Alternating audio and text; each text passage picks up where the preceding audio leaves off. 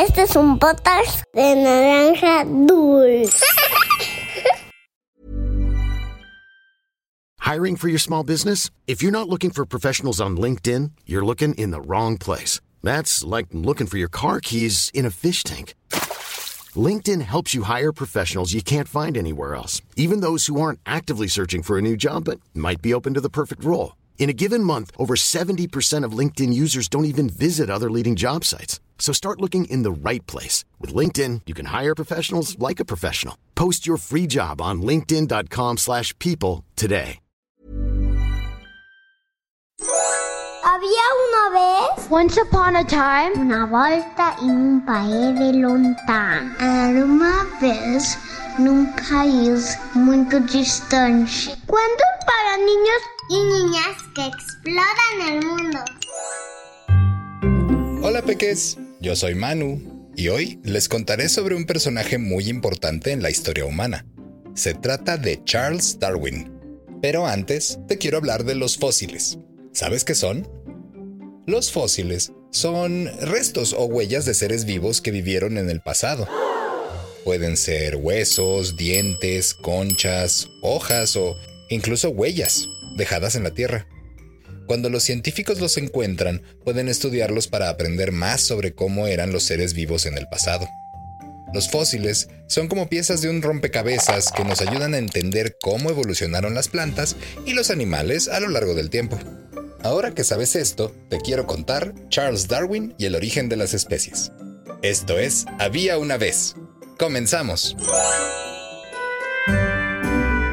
Charles nació en febrero de 1809 en Shrewsbury, Inglaterra. Vivía en un tranquilo pueblo rodeado de hermosa naturaleza y desde pequeño mostró un gran interés por los animales y las plantas. Pasaba horas observando los pájaros en el jardín de su casa y recolectando flores silvestres para su colección. Miren, qué maravillosa flor. Es tan diferente que debe ser parte de mi colección, decía Charles al resto de sus hermanos, y aunque ellos no compartían sus intereses, siempre lo escuchaban con atención. A medida que Charles crecía, su curiosidad por el mundo natural también aumentaba. Leía libros sobre animales exóticos y soñaba con aventurarse en lugares lejanos para descubrir nuevas especies. Se imaginaba siendo un navegante, un investigador o un explorador. Un día, mientras exploraba el bosque cercano, Charles se encontró con un extraño insecto que nunca había visto antes. Fascinado, lo atrapó con cuidado y lo llevó a casa para examinarlo más de cerca. Pero en lugar de encontrar respuestas, se llenó de preguntas.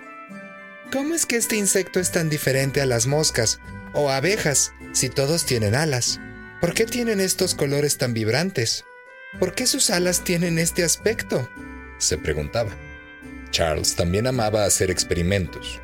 Un día tomó un vaso de vinagre y metió un huevo de gallina. Este rápidamente empezó a tener una reacción química rarísima, y al cabo de un par de días, ¿sabes qué pasó? Al sacarlo, el huevo rebotó. Si en casa te dan permiso, tú también puedes hacer este experimento para comprobarlo. Pero sigamos con nuestra historia. Charles tenía tantas dudas y era tan curioso que no paraba de leer, investigar y experimentar. Al ver lo estudioso que era, su padre creyó que sería buena idea enviarlo a estudiar medicina, como él había hecho. Pero al cabo de unos meses Charles renunció, pues se dio cuenta de que la sangre, los quirófanos y las heridas le revolvían el estómago. Lo que yo quiero es hacer lo que en verdad me apasiona, investigar sobre la naturaleza, los animales y el origen de las cosas, explicó a su padre.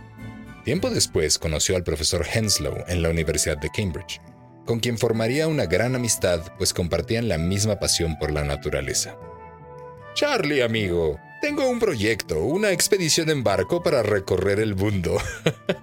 es broma. En realidad la expedición es para dibujar las costas de América del Sur, Oceanía y África. Y quiero que te unas como científico especializado en naturaleza para hacer un catálogo de la fauna. ¿Qué dices? preguntó el profesor Henslow. ¿En verdad? Claro que acepto. Llevo la vida entera esperando esta oportunidad, contestó Charles con gran entusiasmo. Charles navegó por todo el mundo a bordo de la embarcación de nombre Beagle, explorando las islas y los continentes. Durante su viaje, observó cuidadosamente a los animales y recogió muestras de plantas. Incluso descubrió fósiles en Argentina, los cuales se llevó algunos para estudiarlos. Poco después, gracias a los fósiles, descubriría grandes cosas. Poco a poco comenzó a armar un misterioso rompecabezas para darse cuenta de que las especies no eran fijas, sino que cambiaban a lo largo del tiempo.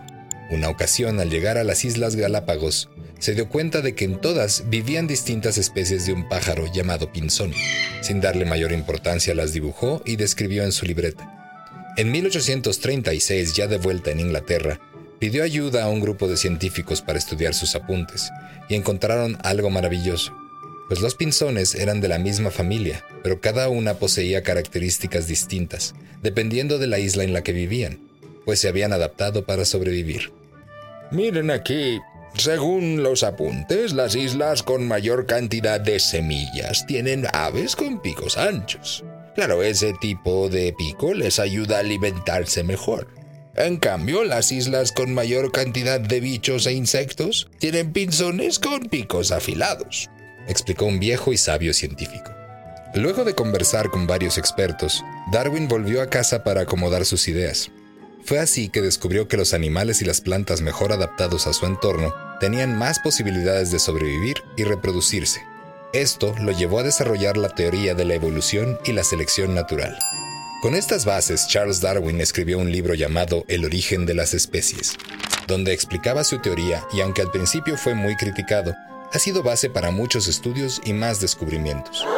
Tiempo después, se interesó por el origen del ser humano y publicó un libro llamado El origen del hombre, en donde explicó que los chimpancés, los primates y los humanos pertenecemos a la misma familia.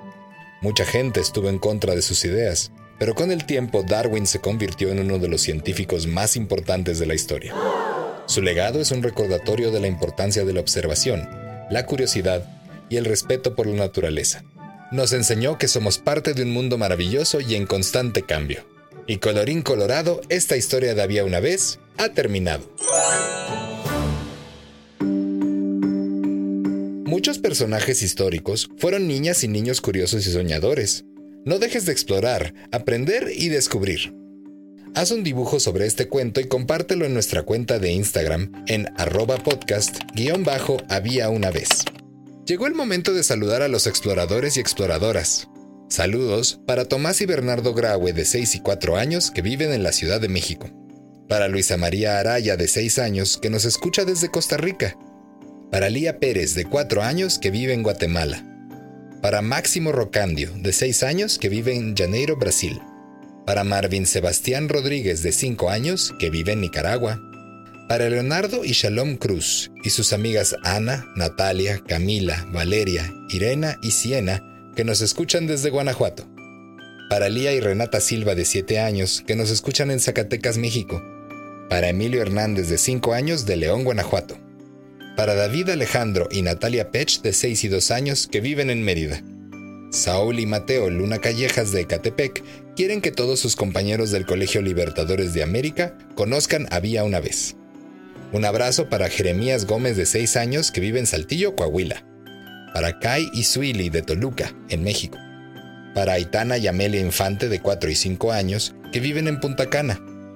Abrazos para Lulú Malo de 5 años que vive en Quito, Ecuador. Para Gael y Lía Romero de 6 y 3 años que viven en Santiago de Chile. Y para Aaron Ocampo de 8 años que vive en Buga, Colombia. Esto fue Había una vez. Nos escuchamos en el próximo cuento.